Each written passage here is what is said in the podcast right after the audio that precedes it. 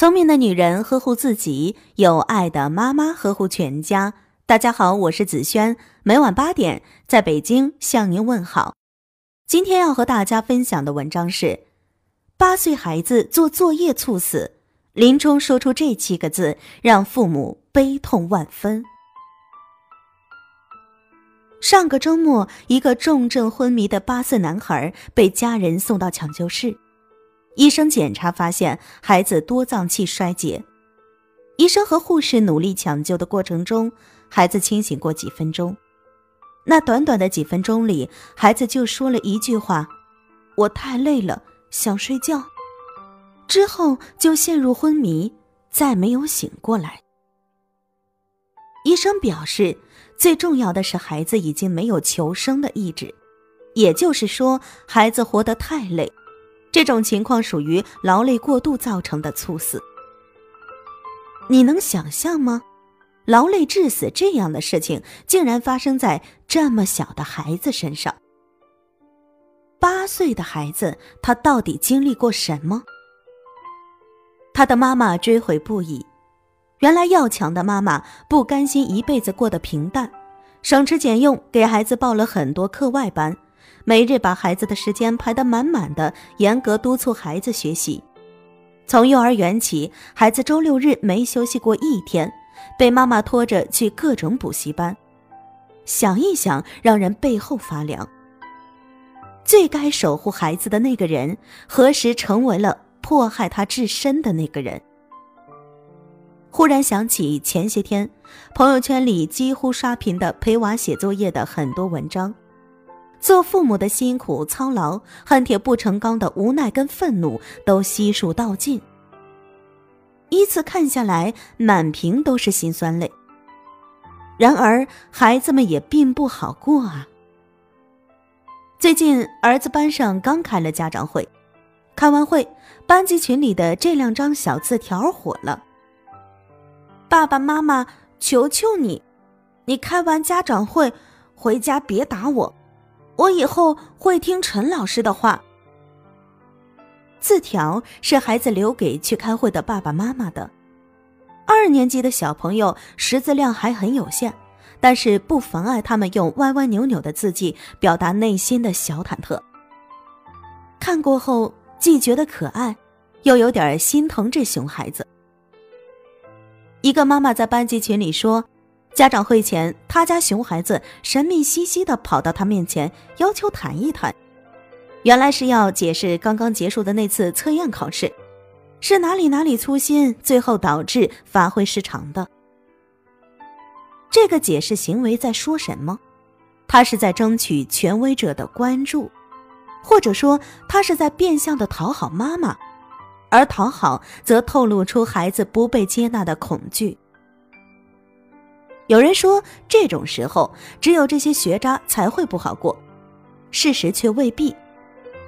就在上个月，杭州接连两个学习优秀的女学生跳楼，这两个女孩同在一所学校，才读初三。他们的老师非常意外地说，两个孩子都是好孩子，无论如何也想不到会自杀。看起来，无论学习优秀的好孩子，还是学习一塌糊涂的坏孩子。他们都过得很艰难，唯一的区别也许是坏孩子他不好过的时候还懂得留字条，好孩子不好过的时候多的话一句也不留下。一位高校的老师说：“好像每个当老师的人都有那么几个某某班最乖的那个孩子跳楼了的故事。”相反。那些看起来不听话、不肯合作、上课对着老师拍桌子、晚上通宵打王者农药的都没事儿。也许真正的原因在于，父母出于都是为你好的名义，给孩子们的打压和限定太多了。父母害怕孩子不够好，害怕孩子惹麻烦，害怕孩子不能讨社会的欢心，从而受伤害。父母卖力的企图一点点擦掉孩子身上的问题和不好的地方。父母说：“听话都是为你好。”然而，一个人一生中的好和坏是均等的，就像有多少阳光，背面就有多少的阴影。好孩子们的确看起来不让人操心，你要求他好好学习，他就天天向上；你让他往东，他哪怕不情愿也不会向西。好孩子太好了，他们孤独地硬撑着走向狭窄的人生通道，一直到走向没有任何救赎的可能。他们对父母、对权威、对外部世界不停说着“好的，好的”，但好到把一切的愤怒、绝望和攻击全部都留给了自己。现在再回头看那两个小学渣的小字条，忽然发现他们那歪歪扭扭的字迹里，反倒透出些有趣可爱。他们的表现可能是糟糕的，叛逆、贪玩、惹是生非。学习成绩总也无法让父母满意，然而他们的不乖，他们的坏，看起来那么让人心里安稳。没有一点问题的孩子，多少显得不够真实。你不知道他们的内心究竟在承受着什么，需要什么。一如那个猝死的男孩，但凡他之前能够再捣蛋些，懂得抗拒一些，甚至再坏一些。那他最后也不至于付出整个生命的代价。比较起来，有问题的孩子，问题恰恰是他们富有生命活力的明证。我不是要刻意维护熊孩子，只是单纯的强调好、乖、听话、要学习、优秀等等，其实是对人性的压抑。压抑到最后，反噬的力量就会变得不可控。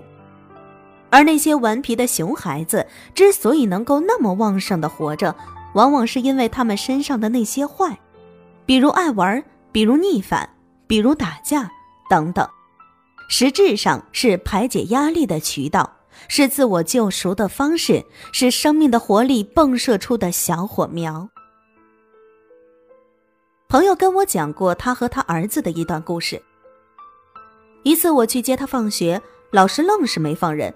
拉住我做了半天的思想工作，老师说：“你这孩子老爱说话，专注力不行。”老师说：“你看你家孩子今天又跟同学打架了。”我说：“好的，老师，让您费心了，我回去啊好好教育他。”回去的路上，儿子偷偷拿眼睛瞄我，我问：“有事儿吗？”